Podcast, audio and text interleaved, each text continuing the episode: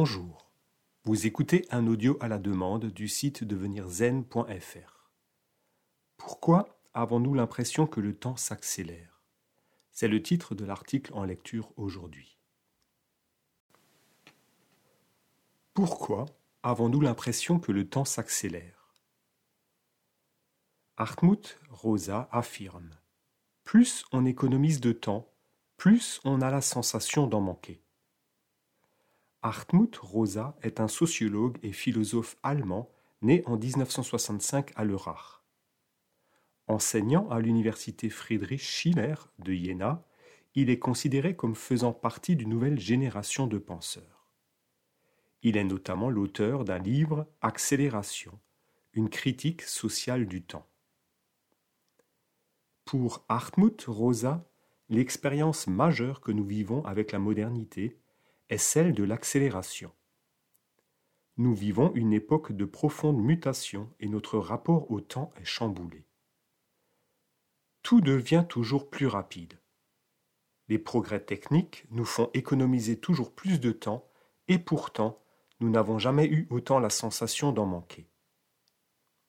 Il est vrai que la majorité de nos actions est plus guidée par notre agenda que par nos valeurs ce n'est pas ce qui est le plus important qui nous pousse à agir, mais ce qui est le plus urgent.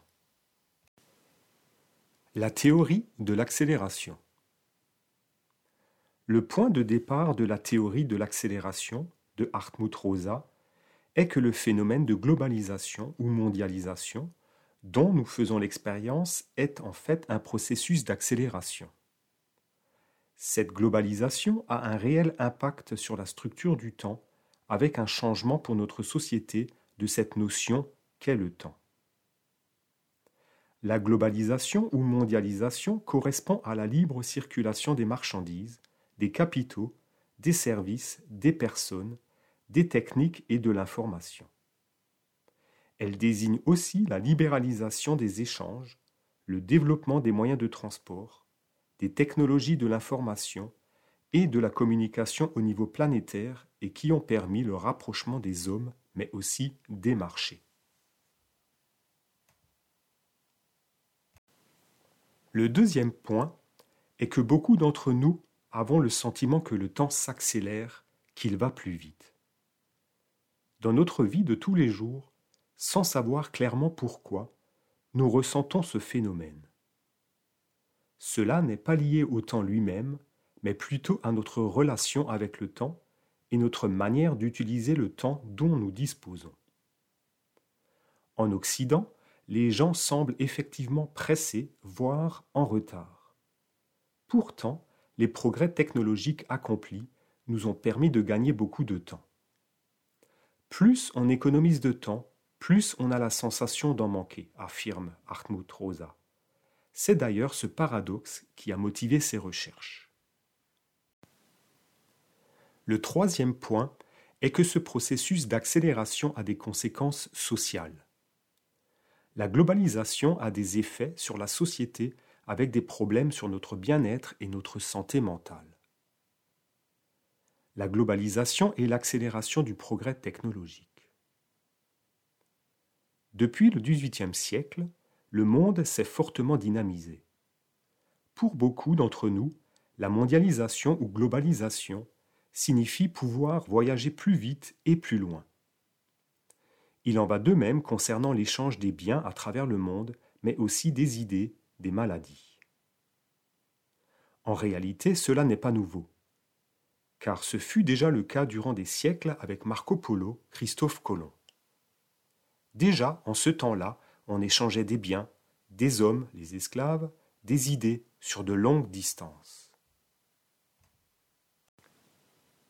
Ce qui est nouveau aujourd'hui, c'est l'extraordinaire vitesse avec laquelle ces échanges peuvent se faire. Non seulement ces échanges sont plus rapides, mais ils sont aussi devenus plus faciles et même peu coûteux. Envoyer une information à l'autre bout du monde est devenu quasi instantané, très facile et ne coûte presque rien. Certains échanges intercontinentaux peuvent se faire aujourd'hui en une fraction de seconde, grâce au réseau Internet, les ordres des marchés financiers par exemple. Désormais, l'information peut non seulement aller très loin, mais aussi très vite, pour ne pas dire instantanément, et tout cela sans effort. Aujourd'hui, la distance n'est plus un facteur de ralentissement. La distance a perdu sa capacité à nous ralentir. En quelques décennies, notre monde s'est littéralement contracté. Le monde semble donc se contracter, car plus la vitesse augmente, plus nous avons la capacité d'aller vite et loin. Voilà l'essence même de la globalisation. Nous percevons l'espace en fonction du temps nécessaire pour aller d'un point à un autre. Il y a quatre siècles, il fallait quatre semaines de voyage pour traverser l'océan et aller à New York, et encore avec un vent favorable. Psychologiquement, New York semblait donc loin. Avec l'apparition de la vapeur et ensuite du moteur à explosion, ce temps a été ramené à huit jours. Aujourd'hui, huit heures suffisent grâce à l'avion. À noter qu'il fallait trois heures et demie en Concorde. Airbus travaille sur un projet d'avion supersonique de 20 passagers qui serait capable de faire Paris-New York en une heure. Psychologiquement, New York s'est donc rapproché de nous. Le monde s'est littéralement contracté. Certains parlent d'une compression de l'espace-temps. Cela est vrai pour les transports, mais également pour ce qui concerne la communication et l'information. L'accélération des déplacements et des communications ont clairement un effet sur notre perception de l'espace-temps. Cette nouvelle perception du temps a une influence sur notre manière d'utiliser ce temps, d'y faire face et également sur notre manière d'interagir avec le monde et les choses.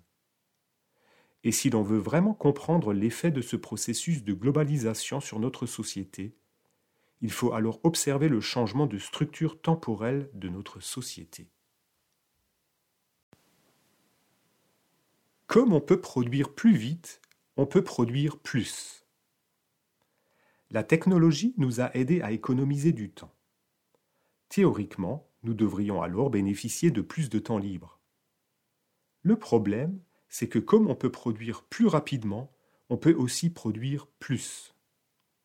Hier, nous écrivions une lettre en 20 minutes. Aujourd'hui, écrire un mail prend une minute. Mais nous en écrivons alors 20. Il en va de même avec notre voiture qui nous permet d'aller plus vite qu'à pied. Mais au final, nous allons alors plus loin et passons autant de temps en voiture qu'à marcher.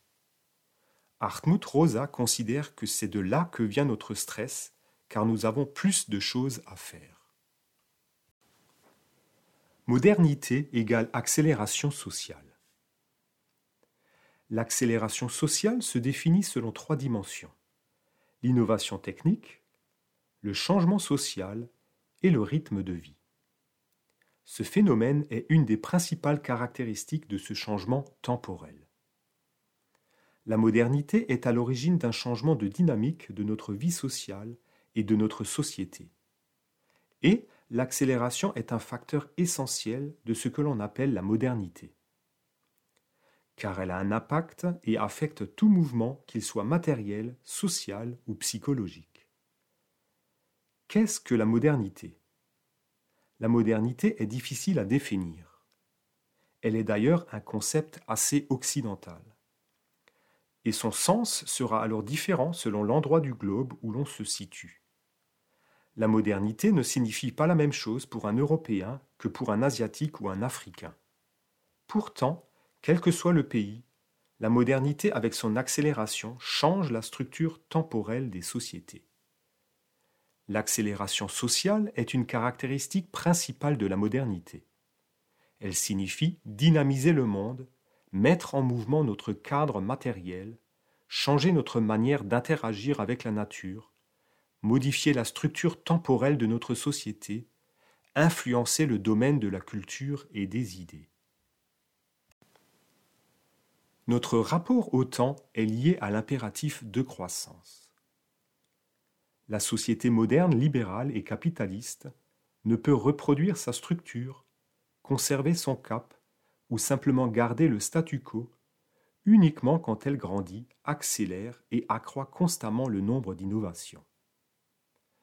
En effet, le capitalisme a besoin de croissance, d'accélération et d'innovation pour exister et se maintenir. Hartmut Rosa appelle cela la dynamisation du temps. Sans cette dynamisation du temps, notre société ne peut préserver ses structures économiques, sociales et politiques actuelles. N'entendez-vous pas à longueur de journée qu'il faut de la croissance, de l'innovation, aller plus vite? Il n'y a pas de temps à perdre, car demain ce sera trop tard. Toute notre vie est soumise à cette logique d'augmentation, de compétition et d'accélération. La croissance, l'accélération, l'innovation ne sont pas une mauvaise chose en soi. Mais des pays comme les USA, la France ou l'Allemagne doivent croître constamment, innover juste pour pouvoir conserver la situation actuelle et ne pas ralentir, voire régresser. Ces pays doivent donc dynamiser le monde, avoir une dynamique d'accélération et d'innovation juste pour rester stable. Voilà le mauvais côté de ce processus d'accélération. Accélération, innovation et croissance sont donc connectés d'après cette théorie. Accélération de la vie, croissance économique, accélération du taux d'innovation et de changement font partie du même processus. Cette quête d'accélération affecte l'ensemble de notre vie, c'est un phénomène global.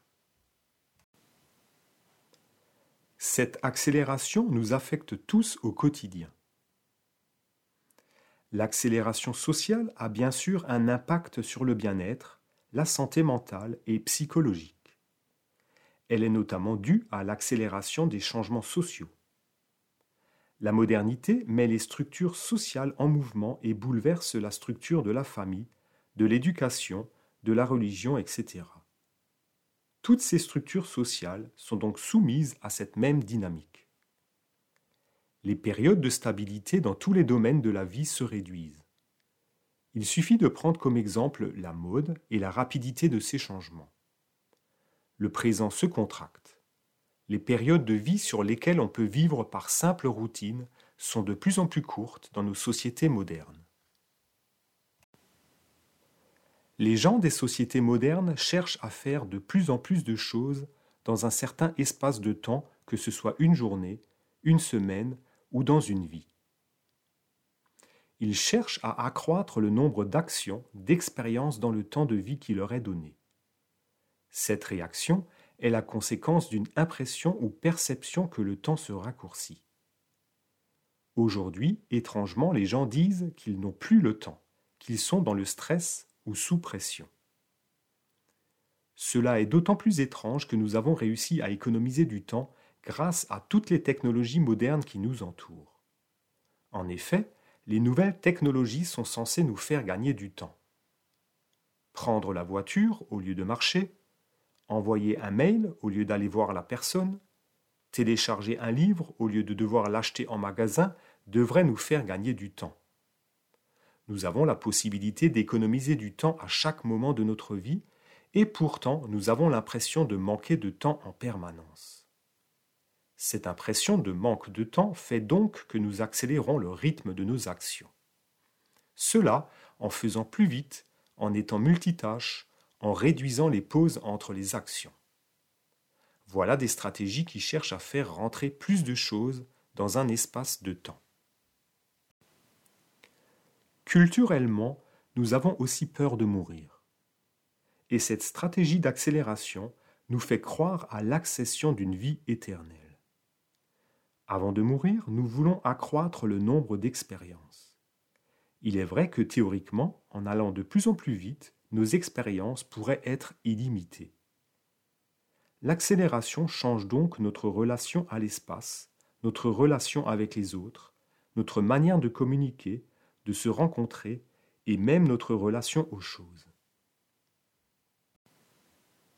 Le problème de la désynchronisation. Hartmut Rosa dit Le problème du temps se ressent plus là où les logiques d'accélération se superposent sans s'harmoniser. Nous vivons dans un monde désynchronisé. Tout ne peut pas aller à la même vitesse, au même rythme ou accélérer au même moment. Il y a des choses que l'on peut accélérer et d'autres non, et cela crée des problèmes pour le système le plus lent. Prenons par exemple les marchés financiers qui ont explosé le rythme des transactions à la vitesse de la lumière avec des ordinateurs qui remplacent les cerveaux. Mais l'économie réelle, elle, est toujours aussi lente, car produire des biens matériels prend du temps. Même la consommation des biens prend du temps. En effet, consommer un livre nécessite un minimum de temps pour le lire et cela prend du temps et ne peut être accéléré. Cette théorie explique que la crise de 2008 ou celle actuelle serait due au phénomène de désynchronisation. Il y a un écart entre la vitesse de l'économie financière et celle du marché réel.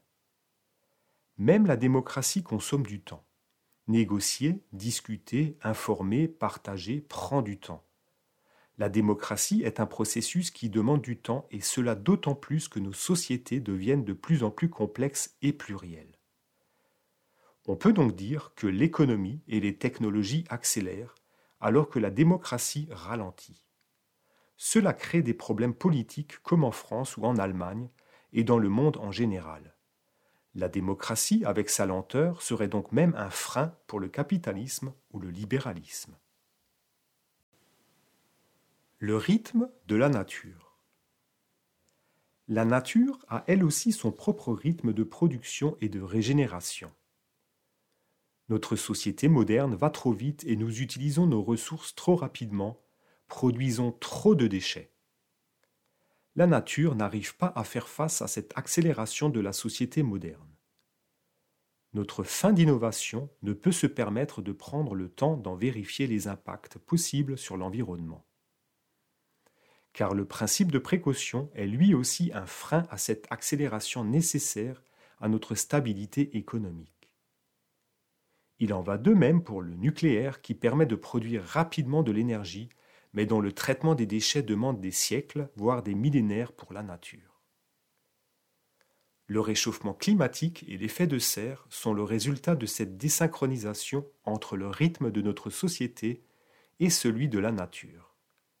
Il en va de même de la déforestation ou de la disparition de certaines espèces, la surpêche par exemple. Les conséquences sociales sur l'individu. Le rythme social de notre société peut également être trop rapide pour nous à titre individuel. Car nos dispositions psychologiques ont également leur propre rythme, leur propre logique. Et cela peut être à l'origine de souffrances psychologiques. La détermination de notre identité individuelle, notre autonomie, c'est-à-dire le fait de disposer de soi-même, ont leur propre logique temporelle et sont donc en danger. En effet, l'identité consiste à pouvoir déterminer sa position dans le monde. Dans le passé, le Moyen Âge par exemple, l'identité individuelle se définissait sur une période longue. Nous savions qui nous étions, car nous savions qui étaient nos pères et celles qui nous avaient donné naissance. Nous naissions et apprenions le métier de notre père avions la religion de nos parents, vivions dans le village de notre famille, étions tous culturellement très proches. Une fois notre position connue, nous grandissions et progressions le long de cette ligne définie. Cela donnait une perspective à notre vie et procurait une identité stable pour notre vie. Mais cela n'est plus possible dans notre monde moderne et accéléré d'aujourd'hui. Tout change si vite tout le temps. Nous n'avons plus un emploi à vie, connaissons des fois plus d'une famille dans une vie, avec les familles recomposées ou les remariages. Nos convictions politiques évoluent maintenant à chaque élection. Il en va de même pour la religion ou d'autres sphères de la vie, car tout devient dynamique. Nous ne disposons plus réellement d'une position stable dans la vie et nous devons sans cesse voir comment les choses évoluent. Subitement, nous pouvons être licenciés et il faut alors vite trouver et redéfinir notre nouvelle identité. La structure moderne de l'identité a changé et prend une nouvelle forme.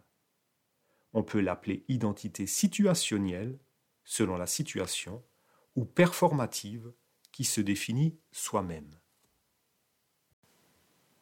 Cette nouvelle structure dynamique et moderne de l'identité peut conduire à certaines difficultés, comme par exemple une identité de surfeur qui consiste à définir un point au milieu de l'océan, le but, et tenter de nager vers lui en gérant les vagues. Malheureusement, aujourd'hui, le surfeur nage, voit son point, mais a du mal à faire face aux vagues plus nombreuses et imprévisibles, l'accélération du monde moderne. Il tente déjà de garder la tête hors de l'eau, de rester sur le haut des vagues pour rester au top et dans la compétition. Il faut se réinventer en permanence, se repositionner constamment dans d'innombrables aspects, et cela fatigue énormément. Voir la fatigue d'être soi de Alain Ehrenberg. Les conséquences peuvent être graves comme la dépression ou le burn-out. À noter que les personnes en burn-out ou en dépression décrivent souvent une incapacité à bouger ou faire face au rythme de la vie, mais aussi une impression que le temps ne s'écoule plus. Cela dénote bien un problème lié à cette structure temporelle moderne. Avons-nous une relation pathologique au temps? On peut considérer le retour du fondamentalisme racial, religieux ou politique comme une réaction face à cette vie sociale instable à haute vitesse ou accélérée. Le fondamentalisme permet de définir une particularité, un aspect qui est stable et exempt de changement. On peut également penser que cette vie accélérée ou à haute vitesse est à l'origine d'une certaine forme d'aliénation. Les gens ne se sentent plus chez eux nulle part et n'ont plus le sentiment d'agir par eux-mêmes. Certains voyagent de ville en ville et finalement n'arrivent plus à s'approprier l'endroit où ils vivent, à s'enraciner. Cela donne le sentiment fort de ne pas faire partie de son environnement, mais d'en être séparé. En effet, ils vivent le contraire de ce que l'on peut appeler la résonance ou résilience. La résonance est le fait d'avoir le sentiment de vivre à l'unisson avec un lieu, des personnes, une famille, un métier, une action, ou simplement avec son temps. Et s'approprier les choses, c'est-à-dire rentrer en résonance avec son environnement, demande du temps, cela consomme du temps. Hartmut Rosa dit On manque en permanence de temps, et les choses ne vont pas en s'améliorant. Nous détruisons notre capacité à nous approprier le monde, à être émus et à développer une résilience. C'est une aliénation dont nous devons nous défaire. Les sociétés modernes devraient essayer de se défaire de cet état qui nécessite une course à l'accélération, à l'innovation, à la croissance, et cela juste pour garder sa forme, sa structure, ou éviter qu'elle ne s'écroule. Il s'agit donc de créer une nouvelle forme de société. Pour cela, il faudrait arriver à resynchroniser la politique, la finance, l'économie et la culture sur un rythme commun et les considérer tous au même niveau. Est-ce que l'économie doit absolument croître? Ne peut-elle pas rester stable? Est-ce que la qualité de vie ou le bien-être ne sont liés qu'à un taux de croissance? La politique ne doit-elle prendre ses décisions qu'en fonction de taux de croissance?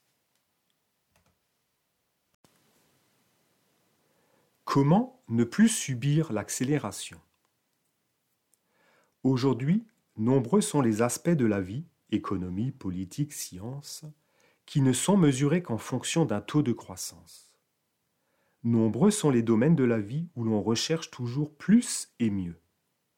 Une entreprise veut toujours plus de clients, un site Internet toujours plus d'audience, les consommateurs toujours plus de produits. Culturellement, nous pensons à tort que si l'on croit, on innove encore alors cela ira forcément mieux. C'est également une forme d'aliénation culturelle. Il est sans doute temps de redéfinir comment évaluer la qualité de vie et le bien-être autrement que par le toujours plus. Hartmut Rosa dit Il y avait un temps où le travail était fait, fini. Aujourd'hui, cela n'existe quasiment plus. On a toujours quelque chose à faire. À titre individuel, on peut se mettre en retrait du monde. Mais cette option est osée. On peut apprendre à gérer son stress, apprendre à ne rien faire, prendre conscience de notre aliénation au temps. Il est aussi possible de se créer individuellement ou collectivement des oasis de décélération. Pour Hartmut Rosa, nous sommes contraints à la décélération, à la décroissance. La question est de savoir si nous souhaitons en être les acteurs ou la subir en raison d'un désastre environnemental. Car aujourd'hui, nous accélérons toujours, mais nous ne produisons plus de croissance. Nous devons trouver un nouveau modèle qui ne repose plus sur ce besoin d'accélération permanent et donc de concevoir notre rapport au temps autrement. Voilà la fin de l'article. Merci à vous d'avoir pris le temps de m'écouter. À bientôt et portez-vous bien.